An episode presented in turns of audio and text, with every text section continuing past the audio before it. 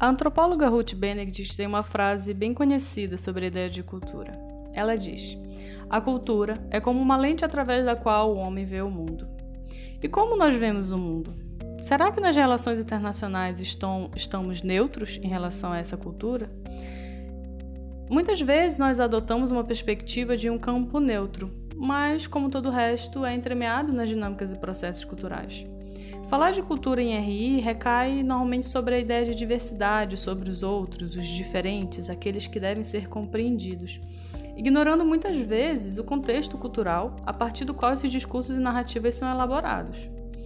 Quem é que fala que tem que entender o outro? O que está por trás dessa mentalidade que referencia a cultura como aquilo que é diferente? Existem muitos usos cotidianos da ideia de cultura, desde essa construção dessa outridade enquanto uma oposição, a classificação dos povos, da hierarquização de gostos, aquilo que é bom ou que é ruim, até a noção de cultura como algo imutável, como algo natural. Ah, é cultural, isso sempre foi assim, sempre vai ser. E aqui a gente tem um elemento importante para pensar as relações internacionais. Muitas vezes a cultura nas RI é pensada como aquilo que é referente ao tradicional, enquanto as relações internacionais muitas é, costumam reproduzir um discurso muito civilizacional, como se estivesse acima disso, certo? Parece que todas essas concepções podem sempre ter como exemplos culturas outras. Mas por que a gente não pensa tanto no Estado enquanto algo cultural? Enquanto resultado de um processo cultural que tantas vezes nas RI se dá como natural, permanente, imutável e até mesmo universal. Se a cultura é um processo de aprendizagem, como o trabalho na antropologia, o que estamos aprendendo nas RI? De que forma os agentes que moldam a disciplina estão nos socializando? Aprendemos a pensar as relações internacionais a partir de determinados valores, instituições, acontecimentos e interpretações. Soberania, poder, hegemonia, guerra, paz. E onde aprendemos isso? Apenas com os teóricos na academia? Hoje a gente vai conversar sobre a difusão de elementos culturais nas RI a partir da cultura pop, por meio de filmes, séries e livros. Produções que são resultados de um contexto cultural e que ajudam a moldar a nossa forma de ver o mundo também. Então vamos lá. Que cultura é essa que permeia as RI?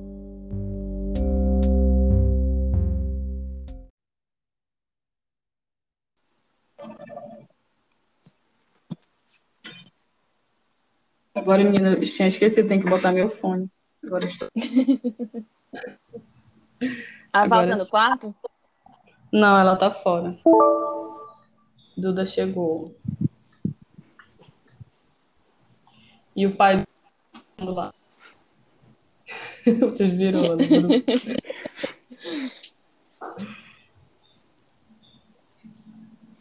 Já que eu ia ouvir. Agora que eu ouvi. Pronto, ele tá entrando.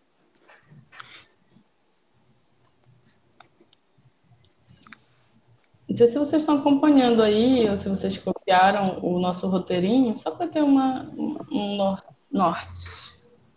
Uhum. É.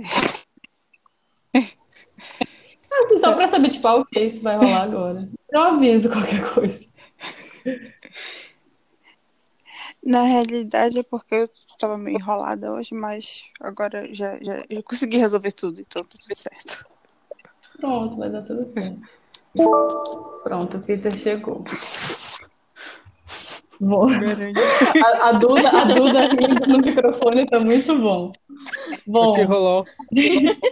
Nada, só a Duda tendo um ataque de riso de nervoso. A carreira bloqueia, assim. Tá baixando o microfone rindo. É, tá suave. Fica de boa, Duda. Vou começar, tá? Mas fiquem à vontade, pode, se quiser rir, pode. Bom, tá. Bom, gente, então, como hoje a gente vai falar muito é, dessa ideia de que a cultura é uma lente através da qual o homem vê o mundo, vamos falar sobre lentes e filmes e vídeos e séries um pouco, né? Hoje eu queria, inclusive, que a gente começasse é, comentando a, o capítulo de Black Mirror e Engenharia Reversa, e como é possível, né, a partir daquele episódio, e aí vamos acabar entrando um pouquinho em spoiler, mas é, como é possível uma tecnologia fazer com que um soldado enxergue as pessoas de uma maneira como o exército, como o Estado deseja. E aí dá para a gente pensar, né? Militarismo, a ideia de inimigo, etnocentrismo, racismo, eugenia, nacionalismo, que são temas que a gente vai falar hoje. É, enfim, cada um vai trazer um pouquinho. Então, se vocês quiserem cada um se apresentar e comentar um pouco o que vocês acham desse episódio ou desses temas, é, a gente está aqui. Podem falar. Oi, gente, aqui é a Manuela Tourinho. É, eu sou estudante do oitavo semestre de Relações Internacionais. É, e, bem, eu, eu, a Brenda, rapidinho, desculpa, meu Deus. É, eu paro de falar, aí todo mundo se apresenta ou volta a falar? Como é? Não, cada um se apresenta. Eu me apresento e começo a falar, ou então todo mundo se apresenta. Todo mundo se apresenta. Ah, tá. Eu vou voltar, eu vou voltar porque eu vou falar o nome de todo mundo, é melhor. Inclusive ficou um vazio aí. Tá. Voltando, tá? Deixa eu até anotar aqui um minuto para eu saber logo a hora que eu vou cortar. Tá, 3 e 20. Bom, gente, como hoje a gente está falando é, de como a cultura é uma lente através da qual o homem vê o mundo, vamos pensar um pouco a partir dos filmes, séries, né? É, como essa cultura é produzida nas relações internacionais. E um episódio muito legal para a gente começar pensando é a Engenharia Reversa, né, de Black Mirror, em que aborda como uma tecnologia pode auxiliar e deturpar a visão literal né, de um soldado, de como ele vai ver cidadãos, de como ele vai ver algumas pessoas, a partir das características que a instituição do Exército, do Estado, desejam. E aí, bom, hoje eu estou aqui com a Duda, estou aqui com a Manu e com o Peter. A gente vai conversar um pouco sobre os elementos que estão nesse episódio, mas a partir de outros filmes e outras referências, como militarismo, a ideia de inimigo, etnocentrismo, racismo, eugenia e nacionalismo. Mas a gente vai começar com essa primeira questão aqui do Engenharia Reversa. O que, que vocês acharam desse episódio? Manu? Oi, gente. Bem, é, não sei bem se é uma grande referência, mas quando eu assisti esse episódio, eu me lembrei muito da, do livro da Hannah Arendt e do Eichmann, que ela fala. Não sou uma grande fã da gata, mas foi o que me lembrou. E, tipo, como o Estado pode fazer com que o outro seja visto como inimigo, sabe, pelos seus cidadãos. E, e o mais doido foi ter uma tecnologia que faça com que seus cidadãos e aqueles que estão para lutar pelo Estado, né, que são os militares, é, possam seguir isso de uma forma de uma forma tão cruel que eu, que eu fiquei muito chocada com esse episódio. É chocante, realmente. É, Duda, o que tu achas sobre essa ideia de como a tecnologia, na verdade, no episódio, ela é uma. pode ser feita, né? Uma analogia à cultura. Ali é uma tecnologia que faz literalmente a pessoa, o soldado, ver algumas pessoas como inimigos, né? Como ameaça. É, mas a cultura também pode fazer isso, né, Duda? O que tu achas? Eu acho concordo com você, professora. E, e, na verdade, eles constroem essas pessoas como se fossem criminosos. Da mesma forma que a mídia faz isso com algumas minorias. A mídia, é, o, os meios de entretenimento também.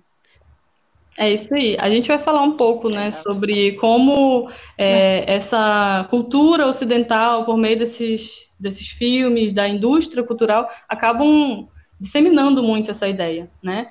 É, Peter, e a gente está falando muito sobre uma perspectiva, até por enquanto, ocidental, é, mas tu também vai querer falar um pouco sobre elementos culturais de outros lugares, de outras referências, né, Peter? O que, que tu achas desse, de como esse tema pode ser dialogado aí? É, o episódio ele traz características de segregação e é, racismo, xenofobia, e é muito comum vindo a, a relacionado aos asiáticos, ou seja, certos, certos preconceitos, certos estereótipos também ficam aí. É, é, interessante, né? Porque o episódio ali, a gente acabou conversando bastante isso na aula, ele pode trazer interpretações de vários sentidos, né? Lembraram na, nas aulas sobre o nazismo, né? E a identificação, por exemplo, que faziam é, de judeus, de testemunhos de Jeová, de pessoas de alguns grupos, por exemplo, que eram considerados é, inimigos políticos e ideológicos, mas também fizeram uma associação ao racismo como um todo, né? A ideia também dos refugiados, ou seja, essa ideia de que há um, um processo de desumanização. Bom, então acho que esse episódio ele diz muito, na verdade, né? Apesar dessa analogia da ideia que a gente pode fazer de cultura e tecnologia, é, às vezes a gente não precisa ir muito longe, né, no extremismo de uma capacidade tecnológica que mude completamente nossa forma de enxergar, enxergar o outro e desumanizar, porque a cultura ela já acaba fazendo isso, né? É, é interessante a gente perceber como o próprio treinamento militar, seja nos exércitos, seja até mesmo na polícia, consegue construir a ideia de inimigo e facilitar que uma pessoa consiga matar outra, velar seus direitos porque isso é algo que vai sendo culturalmente produzido, né? Então, as ideias de racismo, até mesmo o etnocentrismo, a xenofobia, são elementos que vão ser culturalmente reproduzidos, né? O episódio também traz uma discussão muito interessante sobre eugenia, né? Porque no contexto ali, aqueles que vão ser colocados, né, entre aspas, são aqueles que representam algum tipo de ah, traço genético não desejado, uma doença ou até mesmo um comportamento, como a questão da orientação sexual. Aí um ponto muito interessante é pensar como o próprio nacionalismo ele reproduz essas ideias, né? A ideia de um comportamento legal, melhor, uma cultura que seria mais, é, enfim, importante e válida do que a outra, e como todas essas ideias, no fundo, elas têm a mesma concepção, que é o extermínio do outro, né? Que é a supremacia, né? De, de uma cultura sobre outra.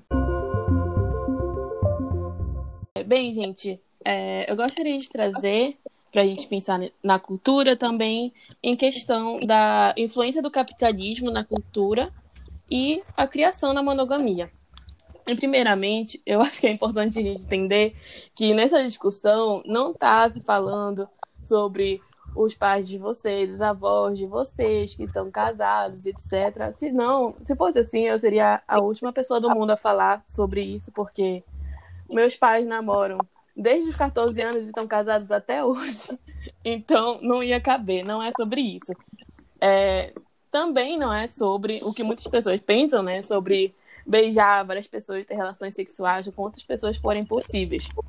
É, e nem mesmo sobre o relacionamento aberto em si, é, já que muitos relacionamentos abertos continuam reproduzindo diversos conceitos monogâmicos tóxicos.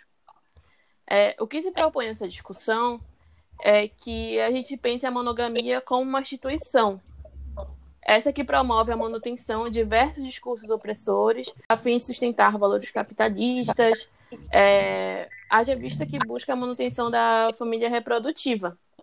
E atualmente, é, como fala no livro da Wendy Goldman, gente inclusive leia esse livro. É muito bom. inclusive, eu comecei a ler esse livro por causa do Genero, e ele que me introduziu à discussão do feminismo marxista, que é o livro Mulher, Estado e Revolução. E bem, ela fala no livro que, embora a família, a instituição familiar, não seja mais uma unidade de produção em si, ela segue sendo a unidade primária de organização da, da reprodução e do consumo. Além disso, a teoria marxista fala assim que a gente reconhece a família como um construto social, é, a gente começa a questionar a divisão do trabalho baseado em gênero. Que aí entra mais assim na questão, na, na discussão do feminismo marxista, que aí já é outra coisa.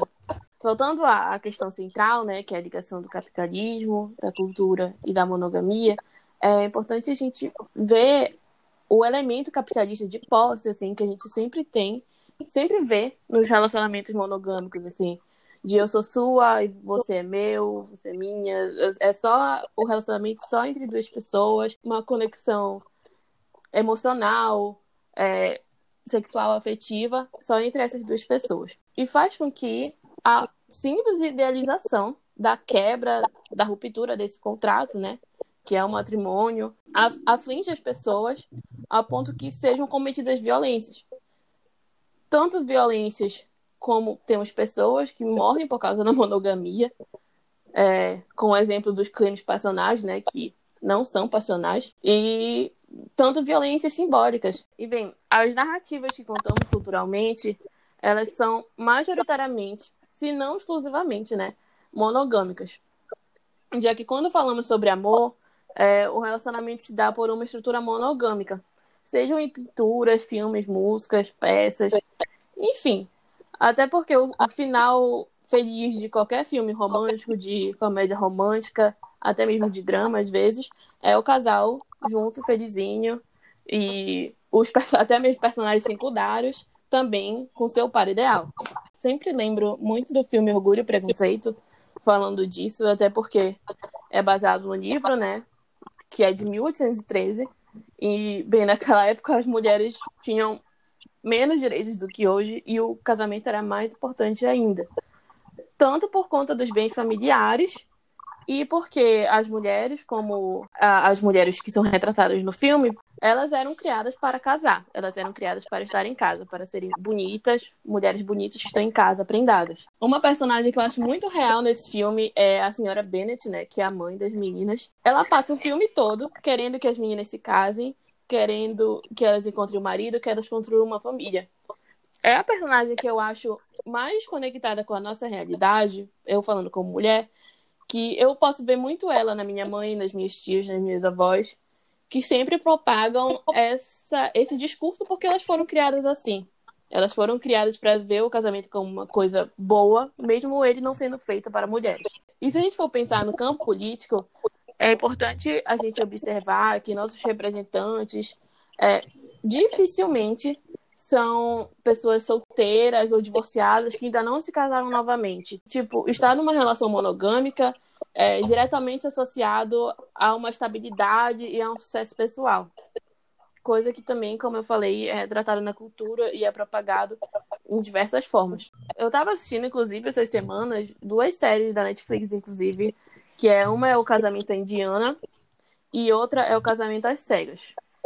Ambas é, elas tratam assim o casamento e o matrimônio muito como é o que é o que faltava na vida das pessoas, sabe? É o supra-sumo e eu vejo principalmente isso na segunda na segunda série, que é o Casamento às Cegas. São pessoas que estão lá para conhecer outras pessoas com o simples objetivo de se casar. Tanto que elas vão, só vão se conhecer pessoalmente com uma proposta, uma proposta de casamento. Eu tenho pensado muito, muito sobre, sobre isso tudo nos últimos tempos e sempre que a gente fala dessa, nesse discurso anticapitalista é, e vai falar sobre acabar com a monogamia ou repensar a monogamia ou criticá-la, é, as pessoas ficam, não, peraí, peraí, isso daí já é muito, já, é, já é muita coisa. Não já dá foi longe também, né? demais. né? Já foi longe demais, gata. então, assim, é, até onde vocês acham que a gente está disposto nos tempos atuais a nos desprender de padrões e dos construtos sociais? Olha, Manu, eu estou pensando muitos pensamentos agora, né?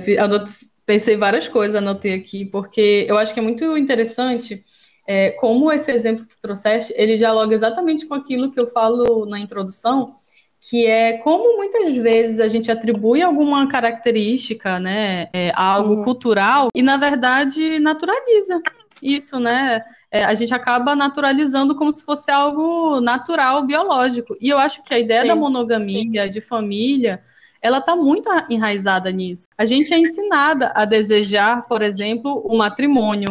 É, desde criança, a gente vai sendo né, é, socializada com brinquedos, com filmes da Disney, né? E várias uhum. outras referências que vão construindo esse desejo, a ponto da gente atribuir. A isso dialoga muita coisa, né? Com a questão estética, com os valores sociais, né? Como tu falaste, a importância, por exemplo, da monogamia e do casamento e desse reconhecimento social relacionado a uma estabilidade política, porque passa uma certa seriedade, valor, a ideia de família em si, né? Sim. E é muito, eu acho que é muito é, forte como a, a própria ideia de família, quando a gente analisa historicamente, ela é associada, como tu disseste, a um contexto econômico, né?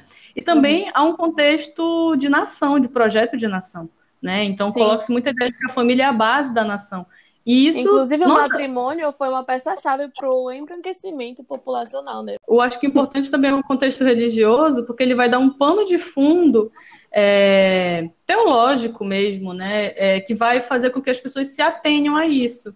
a, a, continuar se esforçando pela monogamia, né? Acaba sendo muitas vezes, inclusive, um dispositivo de possibilitar que esse casamento não acabe, né? E aí tem vários Sim. elementos por trás disso. E assim, não é, é, como tu falaste no início, não é uma, uma crítica a, aos pais da pessoa ou à pessoa que está num relacionamento, mas a gente entender que existe uma função, né? Existe um objetivo, existe, melhor dizendo, nem uma função, é um projeto, né? Um objetivo por trás do fortalecimento dessas instituições, né? A forma que a gente uhum. vai ver é, o mundo. E aí, para o pessoal poder comentar um pouquinho, eu vou só finalizar falando. Eu estava lembrando do livro da Ursula Le Guin, né? Que um dos livros é, existe uma sociedade em que ela é anarquista, e aí, né, que, é, que, é, uma sociedade que mora na Lua, e o planeta, que é o Raj, né, é, você tem ali uma sociedade capitalista e uma socialista. Mas o ponto é, nessa sociedade que é anarquista, é, os relacionamentos eles são muito afetados por essa nova lógica, né, porque é uma cultura diferente. Então, como não tem a cultura da posse, da propriedade, tanto que o nome é hoje despossuídos, né, nessa, nessa sociedade eles não têm nem o pronome possessivo. Nada é, tipo, não é minha cadeira, é a cadeira, porque a cadeira não pertence a ninguém. Ali é um contexto, é, na verdade, em que não existe nenhum tipo de posse nem individual, né? Não é, não é, só, não é só propriedade privada, no sentido marxista, é um outro contexto. E aí, por exemplo, nos relacionamentos a lógica não vai existir também. E aí tem uma palavra muito legal que eles usam no livro, ela, né, a autora, que é egoizando, né? Que é quando você começa a querer transformar muito aquilo em algo seu. Por exemplo, se eu começo a ter uma relação de posse em relação a outra pessoa ou algo ou os meus interesses acima, né, do coletivo e por aí vai.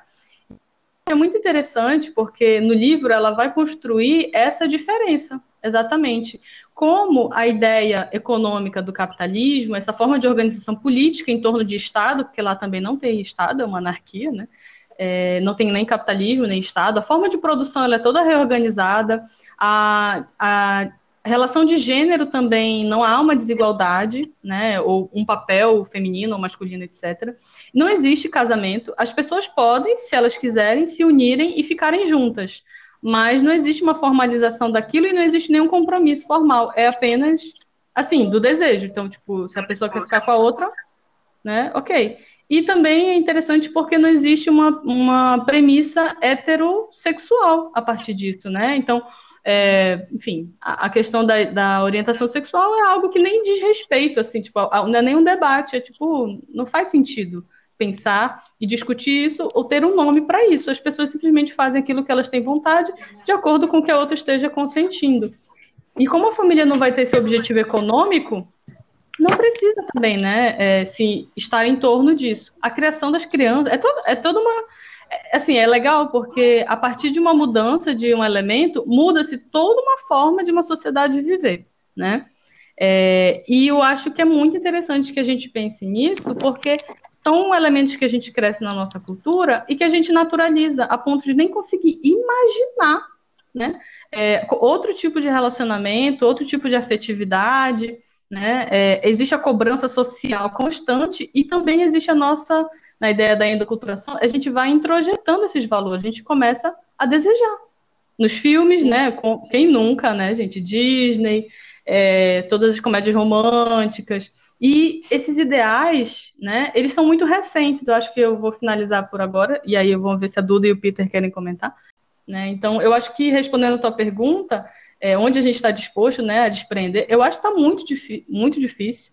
Parece que quanto mais se discute isso, mais algumas pessoas e grupos, né, principalmente conservadores, mais se apegam a esses valores, e aí tem um elemento por trás disso também, porque, né, é, o que significa um elemento tão central na sua forma de viver ser questionado, né, ou isso poder desaparecer. E aí a gente vê tudo o que está acontecendo, mas eu acho que é por aí. Aí não sei se a Duda ou comentar. É, eu gostaria de comentar, professora, também que, pelo menos a, a minha geração, nós crescemos muito influenciadas por filmes de. principalmente da, da, da Disney. Então, isso já é colocado na nossa cabeça desde quando a gente não tem nem dois anos direito. Então, realmente é, é um tema muito pertinente. Importante de ser discutido. E eu acho que uma outra coisa legal de pensar é como é, acaba se tornando uma narrativa meio que como se fosse universal, né? Como se todas as culturas, em todos os lugares do mundo, vivessem os mesmos dilemas. E Sim. aí acaba gerando uma crise né, de, de identidade, uma crise de representação, porque quantas crianças, meninas, meninos, né, e pessoas também que nem se identificam com isso, não se sentiram identificadas e começaram a sentir, putz, talvez tenha algo errado comigo, porque eu não, eu não tô Né, isso aí que tá todo mundo curtindo, isso aí que tá todo mundo se identificando, não rola para mim, né? Então, quando a gente acaba vendo uma forma de viver sendo muito reproduzida, muito legitimada, é a própria ideia do rosa e do azul, né? Que a Disney também tem um papel crucial nisso aí. É, os brinquedos, Exato. né? Aí você fica é, é, é confuso, né? É, nem todo mundo reproduz ou compactua ou se identifica com isso, né? E muito menos todas as culturas do mundo são representadas pela Disney ou pelas narrativas da Disney, né? Aí é um outro é. elemento. Eu ia comentar que sobre a novela do Candinho, que ela, ela mostra a realidade de antigamente, de como o divórcio era um tabu, de como a mãe ela vendia suas filhas por posses, como um objeto, como fosse um troféu. Só isso mesmo. Eu acho que é legal, eu esqueci de comentar uma coisa, mas família, né, vem de famulus, que significa servo doméstico. E eu acho que isso diz muito, né? Tem até Exato. um conceito. Socorro. Tem um conceito. Ai, é, daí é. tu tira. É, tem até um conceito, inclusive, de um livro de antropologia consideravelmente uma referência importante, que define como família o homem, sua mulher e seus filhos, né? Então, é uma definição extremamente sexista, extremamente pautada numa sociedade patriarcal, e que a própria definição de família é uma relação de posse, né? E quantas é, violências, como a Manu colocou, são legitimadas, né? A partir dessa é, idade, eu posso fazer o que quiser com meus filhos e a minha esposa e por aí. Nossa, né? nossa. É, para mim, o ápice é o, o, crime, né, que se é cometido, é, ser chamado de crime passional. Onde que é, onde que é movido por uma paixão você matar outra pessoa? É o desespero de querer manter uma relação tão normalizada e o sentimento da pessoa de perder isso faz com que cometa isso, mas não vejo ser movido por paixão, não. É, até essa própria ideia de naturalização, né, de, da ideia de posse e das violências, né, eu acho que um outro elemento muito forte que a gente pode dialogar com isso é como muitos discursos violentos são naturalizados e até legitimados como uma demonstração de amor, tipo ciúme, né? Sim. O ciúme vai ser interpretado amores, como... assim mesmo, né? Para quem não pegar é. referência, joga aí no Google. Mas é interessante, mas é interessante isso, porque uhum. existe essa naturalização da própria violência e da ideia de uma demonstração de afeto. Então, se eu te... isso eu acho que é um outro ponto importante, que quando a gente fala de monogamia, a gente não está falando só de uma relação no sentido heteronormativo, como a Manu colocou bem, mas uhum. isso atravessa a relação de família, isso afeta, inclusive, as crianças. Como as crianças são vistas dentro da família, né? Como muitas vezes pessoas que não têm direito a se pronunciar, pessoas sem vontade, né? E que tudo pode ser feito com elas, desde violência até vender, explorar o trabalho e por aí vai. Então, a ideia de família, monogamia, capitalismo, tudo isso aí é muito importante para a gente ver como estrutura várias sociedades. E aí, como a gente estava falando, como filmes, livros naturalizam e reproduzem, né? Todas essas uhum. ideias aí. Os Estados Unidos atua como potência hegemônica desde o início do século XX, consolidando-se em 1944 pela Conferência de Bretton Woods, em que foi estabelecido que o dólar estadunidense substituiria, substituiria o padrão ouro. Desde então, o país usa meios de manter sua influência no globo de modo quase implícito, usando a cultura e a cinematografia.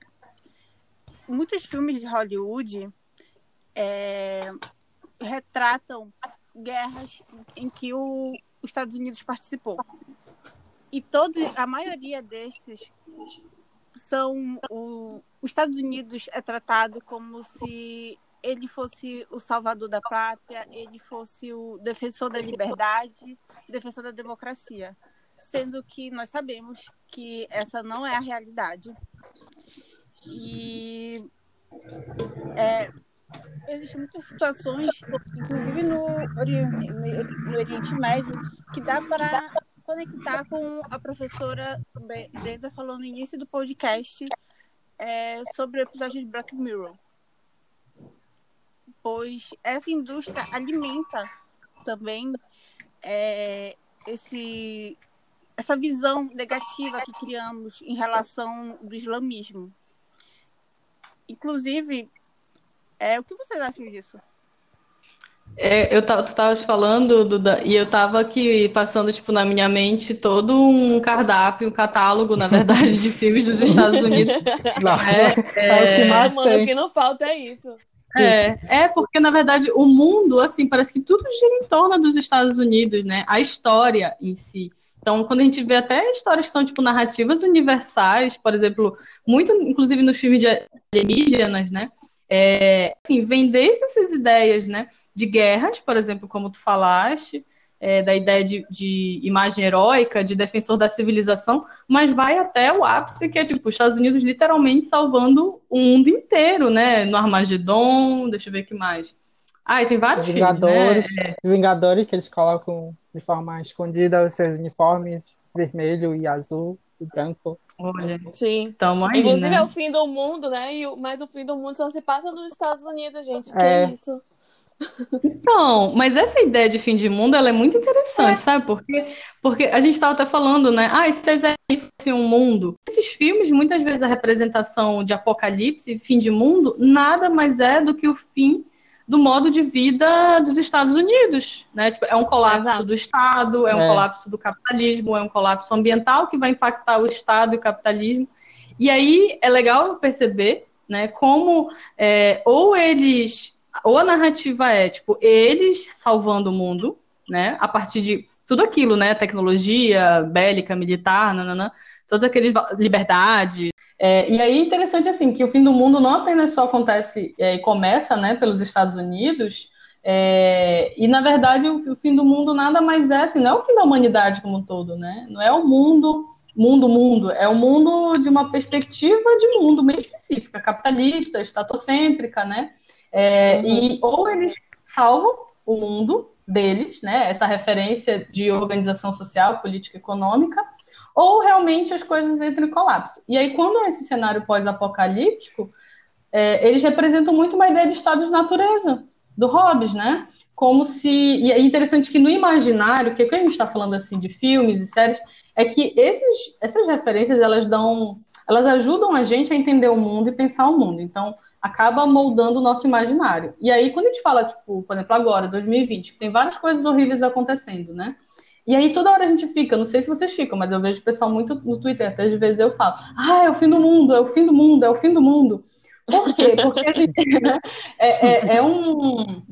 É uma ima... E aí tem uma coisa é, religiosa também por trás, né? Tem uma metafísica cristã Tem. aí de apocalipse, né? De sinais. E é interessante. Qualquer Isso é- coisa é- é o fim do mundo. É, exatamente. E o que é o fim do mundo, se não o colapso é, de uma sociedade que a gente se identifica, né? Que os valores ali são importantes para a gente.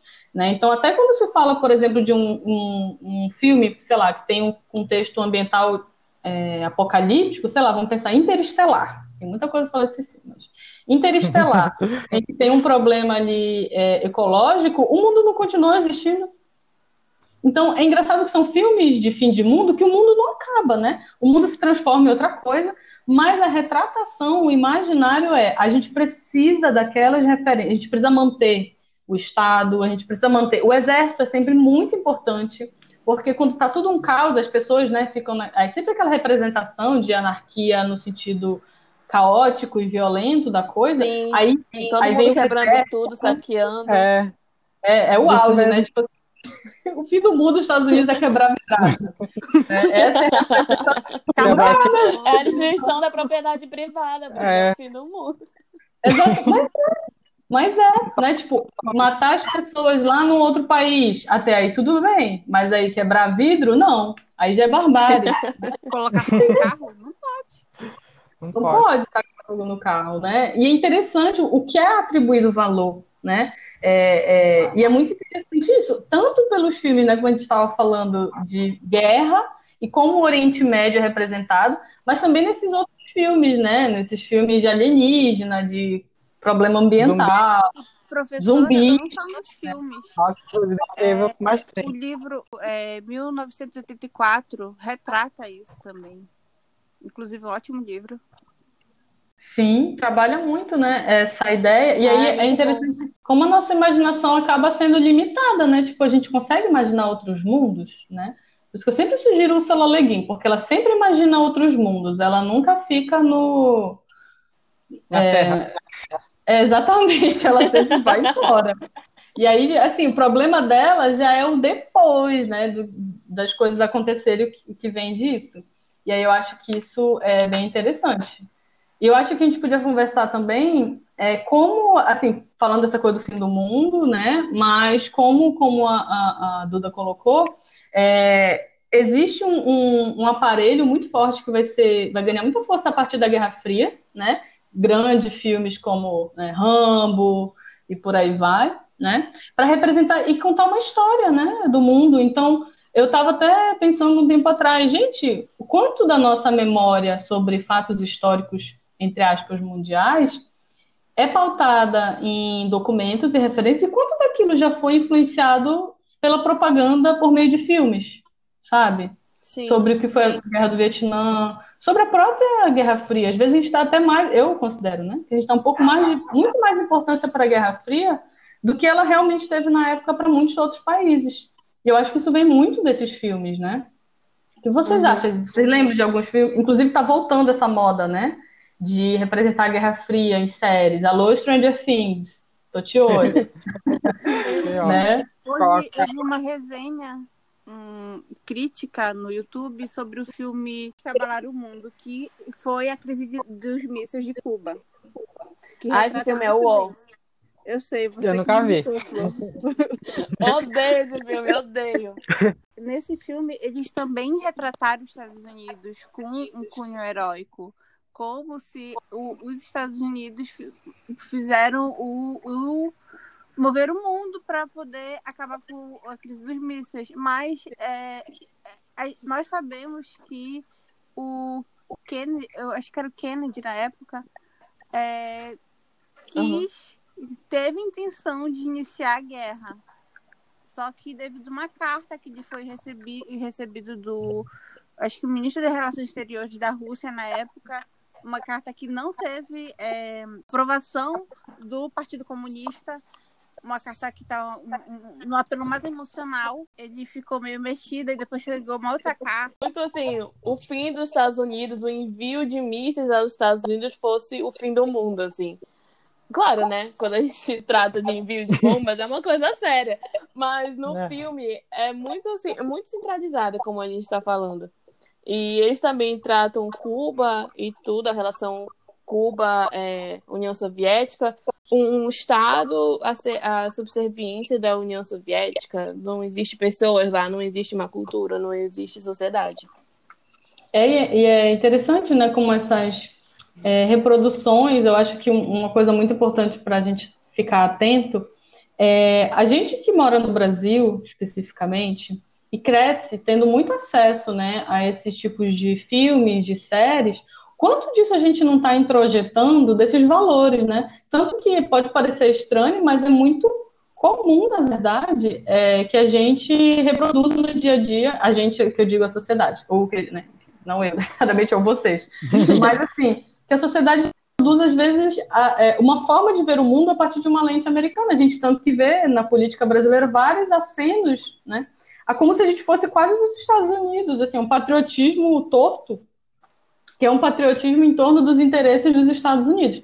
E para mim, isso tem muito a ver com, com esses filmes e essas séries que a gente consome, porque quando a gente vê, assiste alguma coisa, a gente cria uma relação de identificação, né?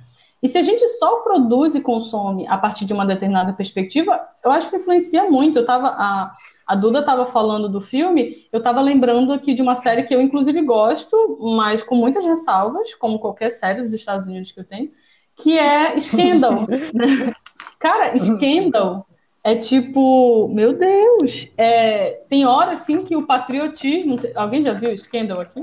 Não, é uma... dá não. Então, então, é uma série, assim, bem produzida, aquela coisa e tal, sobre bastidores da política. No, quase não tem crítica, na verdade, ali nos Estados Unidos. É um, é um produto, assim, que você. Cara, se você entrar na liga, no final você sai todo paramentado com bandeirinha, é, chapéu dos Estados Unidos. Porque, cara, é, o patriotismo que, que exala a televisão. E também eu gostaria de comentar sobre a influência que as histórias em quadrinhos tiveram, principalmente na época da Guerra Fria, em que o heróis que todo mundo gosta, tipo o Capitão América, eles construíram uma imagem de que é, ele, o americano perfeito, que vai iria derrotar os, os soviéticos, que ia levar democracia para é, a União Soviética. A mesma coisa foi construída com o Super-Homem.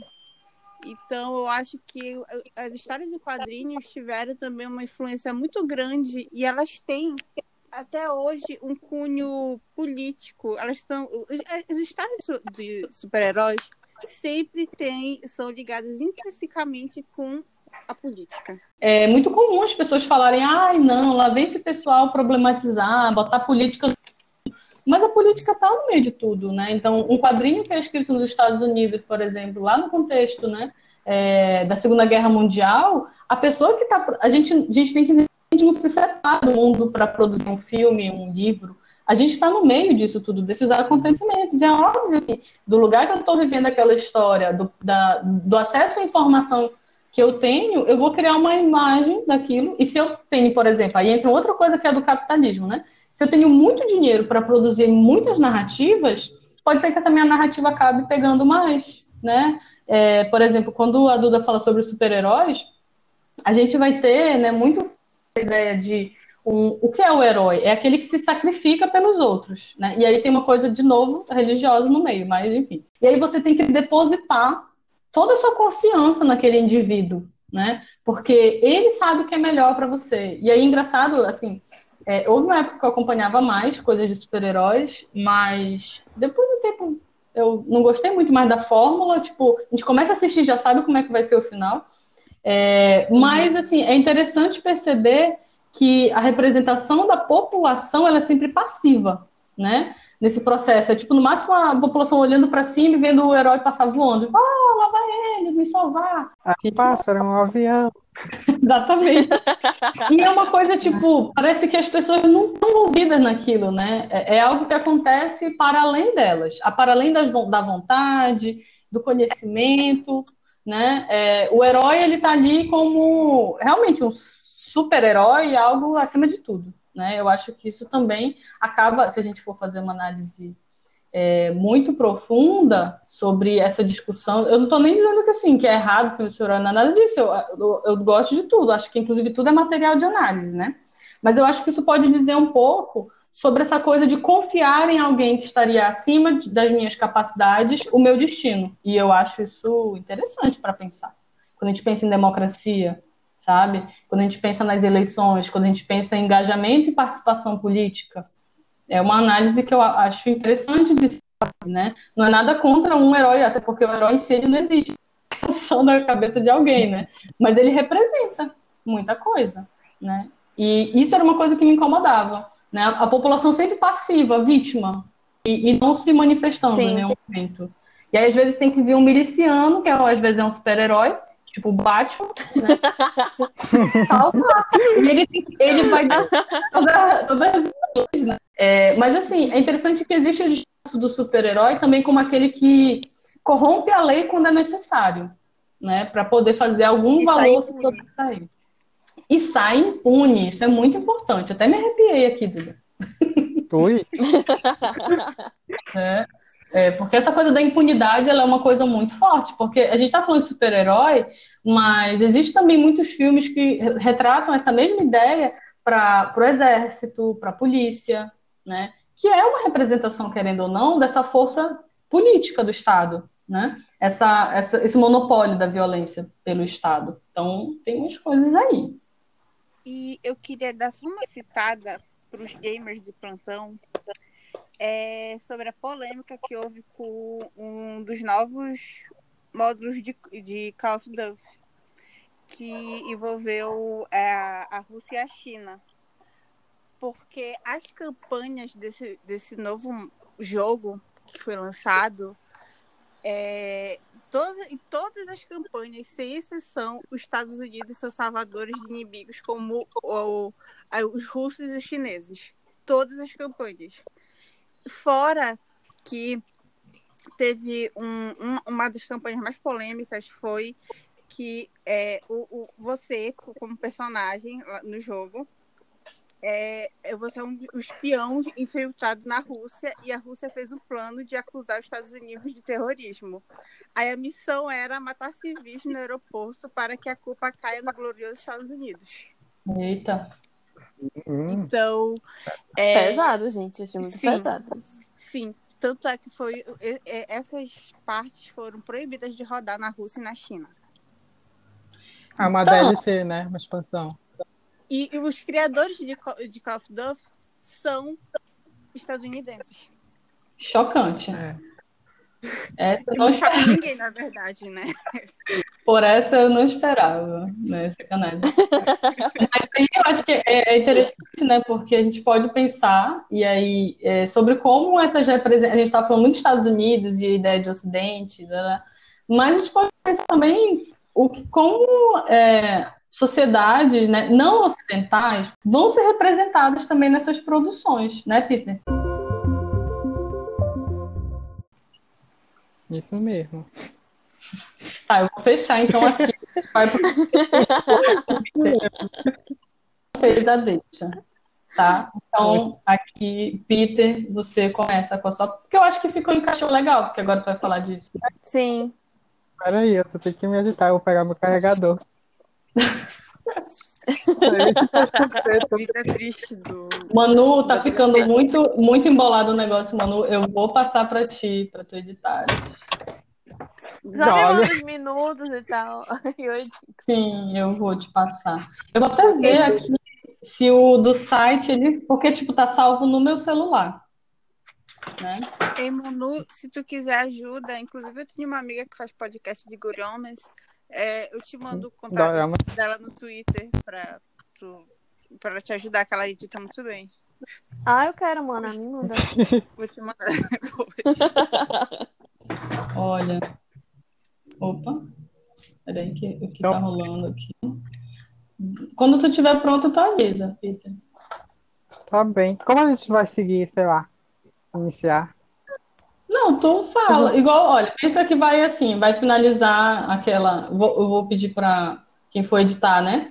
Editar ali na minha fala, naquele finalzinho que eu disse que puxava para ti. Aí a gente bota uma musiquinha de transição e tu começa a falar. Igual a Manu uhum. começou falando direto uhum. dela, a Duda também. E aí, se tu quiser que a gente comente uma coisa, puxa pra gente. Pergunta uhum. o que a gente. É, aí como a Brenda puxou tua fala falando diretamente das mídias, é, orientais, já pode começar desse ponto de partida. É porque é. Eu, eu, o que eu construí é ele é mais voltado para como a mídia oriental, os conteúdos produzidos pela mídia oriental, elas são recebidos aqui no, no Ocidente, a nós. Como isso, os efeitos que ela causa. Isso é claro, assim, Entenderam tá, como, como tá falhando Tá falhando. Tá falhando um pouquinho. Tá. Então vai, Peter. É, saindo um pouco do contexto da, do Ocidente, Estados Unidos, deixa ele quieto no canto dele lá.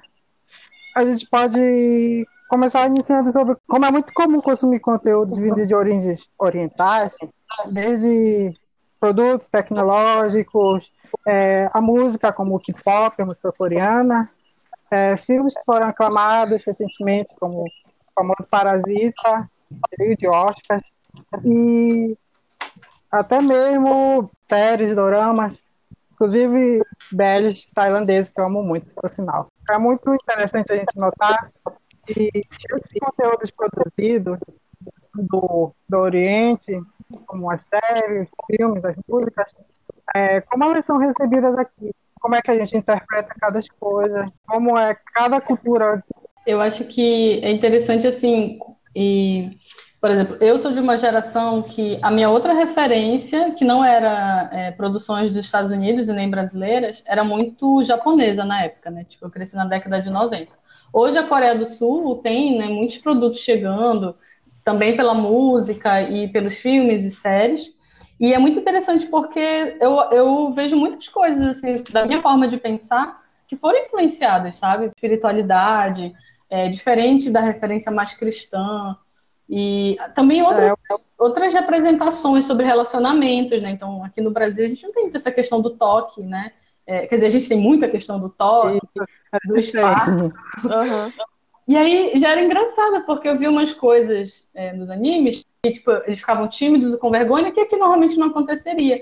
Só que é engraçado que com o tempo a gente vai se familiarizando. E eu acho que é a mesma coisa que acontece quando a gente assiste filmes e séries dos Estados Unidos, que a gente cria uma referência na nossa cabeça, por exemplo, de escola, de ensino médio, igual aquelas escolas dos Estados Unidos, sendo que a nossa realidade é completamente é. diferente, né?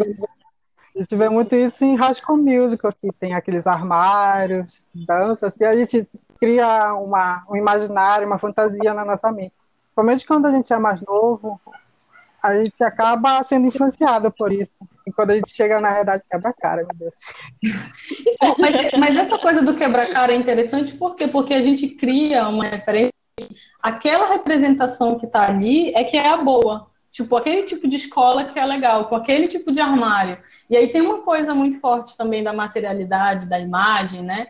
É, que constrói muito esse sentido de valor. Então, aquelas pessoas que são consideradas bonitas, que estão recebendo atenção naquela produção, molda muito o nosso gosto, né? E aí é engraçado como todos esses contextos ocidentais são super naturalizados, porque a gente consome isso há muito tempo. É. E aí, quando chegam outras referências, como essas que tu estás falando, Peter, é, as pessoas, assim, eu acho que o Brasil, como já está nesse lugar um pouco mais de consumir já coisas sempre, né?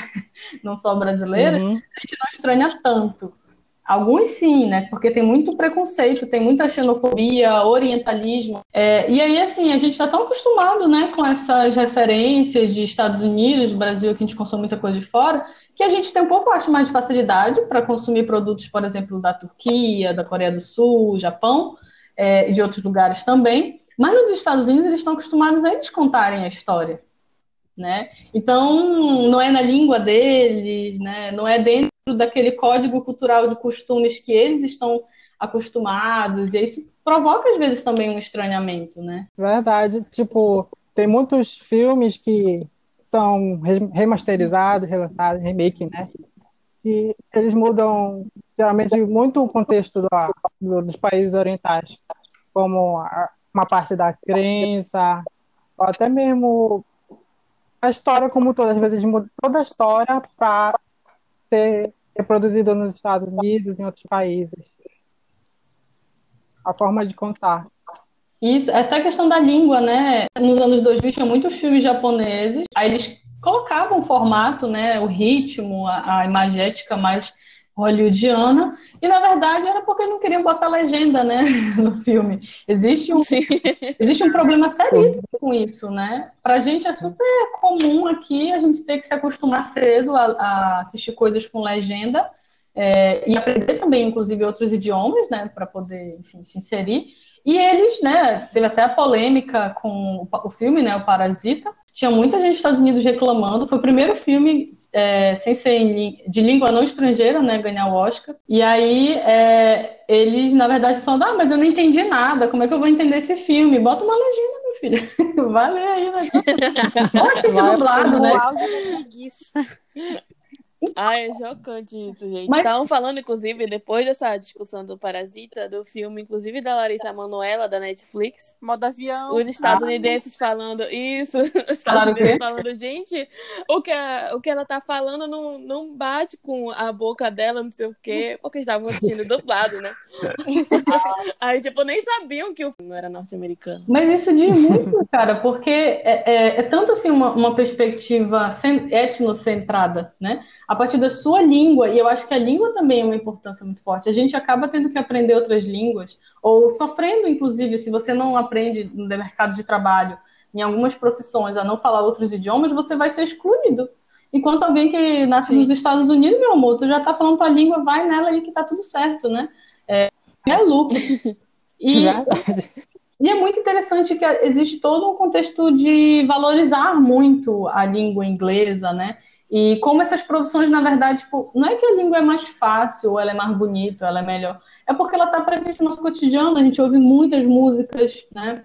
É, e eu lembro também da polêmica em quem tem mais preconceito e resistência com o K-pop, que é quando o K-pop, por exemplo, porque algumas letras têm em inglês, né? Igual quando era na época é, do rock e do J-pop, né? Também tinha isso. Eles Sim. misturavam, né, japonês com, com inglês e também agora misturam é, sul-coreano com, uhum com inglês. Mas aí quando a música é toda, tipo, eu não tô entendendo nada. Tipo, bem-vindo à experiência de quase o mundo inteiro.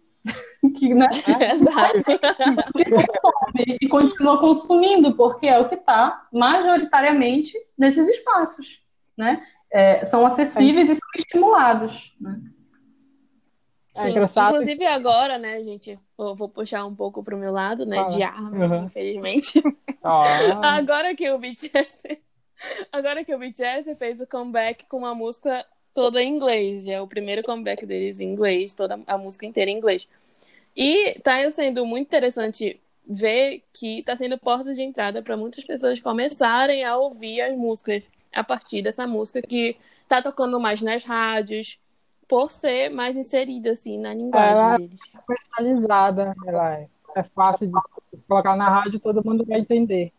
E é interessante, assim, que, que é, eu lembro uma vez que eu estava numa palestra falando sobre cultura e relações internacionais e, e, cultura pop, e aí uma pessoa na plateia me perguntou, ai, mas não é complicado essas coisas vindo lá, eles vêm contra a cultura para os jovens, e é muito louco. Aí eu estava falando, cara, mas assim, o que é que tá te preocupando? Ah, porque o padrão cultural, estético, assim, não, não é dizendo que não tem nada disso, mas toda cultura pop tem isso. Toda cultura pop traz, né, tipo, das cantoras divas dos Estados Unidos, é, traz um padrão estético, traz valores. Só que a diferença é que parece que quando é de uma cultura que a gente não está tão familiarizada, e mais, de, uma cultura que a gente foi ensinada a ter medo, né?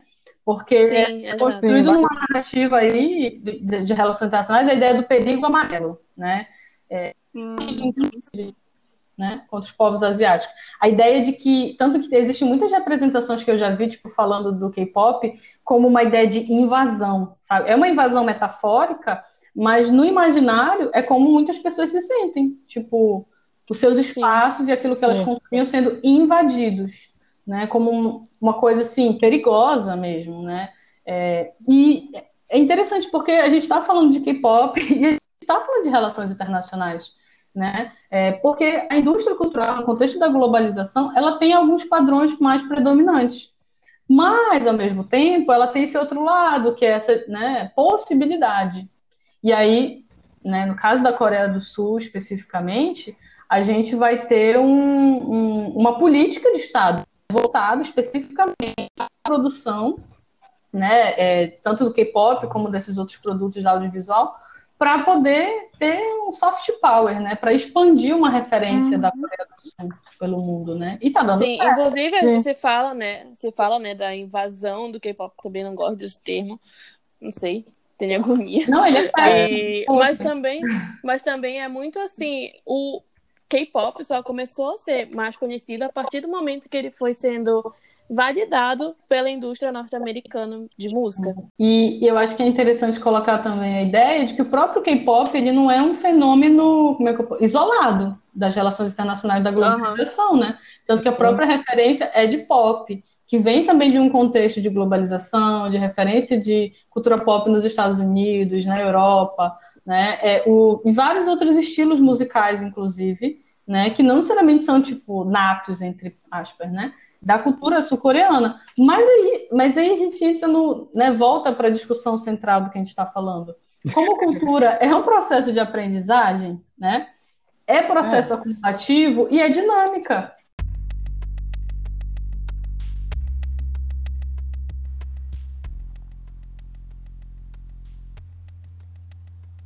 A análise sobre os filmes, livros e séries que fizemos aborda como esses produtos culturais carregam consigo valores, instituições, normas, hábitos e visões de mundo, além de tantas outras características das culturas e contextos nos quais estão inseridos.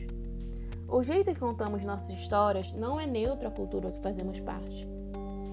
E percebemos como existem histórias muito recorrentes que impactam na forma de pensarmos as relações internacionais. As guerras, a ideia de Ocidente e Oriente, de mundo e humanidade, quais instituições devem ser preservadas e como. São elementos como família, monogamia e capitalismo, por exemplo, que perpassam nossa socialização e muitas vezes criam a sensação de universalidade da experiência humana. Contudo, a cultura é dinâmica e esses elementos estão sempre passando por transformações, que também são retratadas e atualizadas para aquela época e público. A universalização de uma experiência a partir dessas produções acontece principalmente a partir de produções predominantes, como as dos Estados Unidos, em que se coloca o próprio país como centro da narrativa entre as invasões alienígenas, guerras, reproduzindo uma visão de Salvador e criando imagens muito específicas de quem são os outros, a ameaça, os inimigos. Não à toa, sendo muitas vezes aqueles identificados como não ocidentais, árabes, chineses, russos, etc. Como os filmes e livros que tu já consumiste moldaram a tua visão sobre os povos e suas culturas? Ou sobre como pensas as relações internacionais?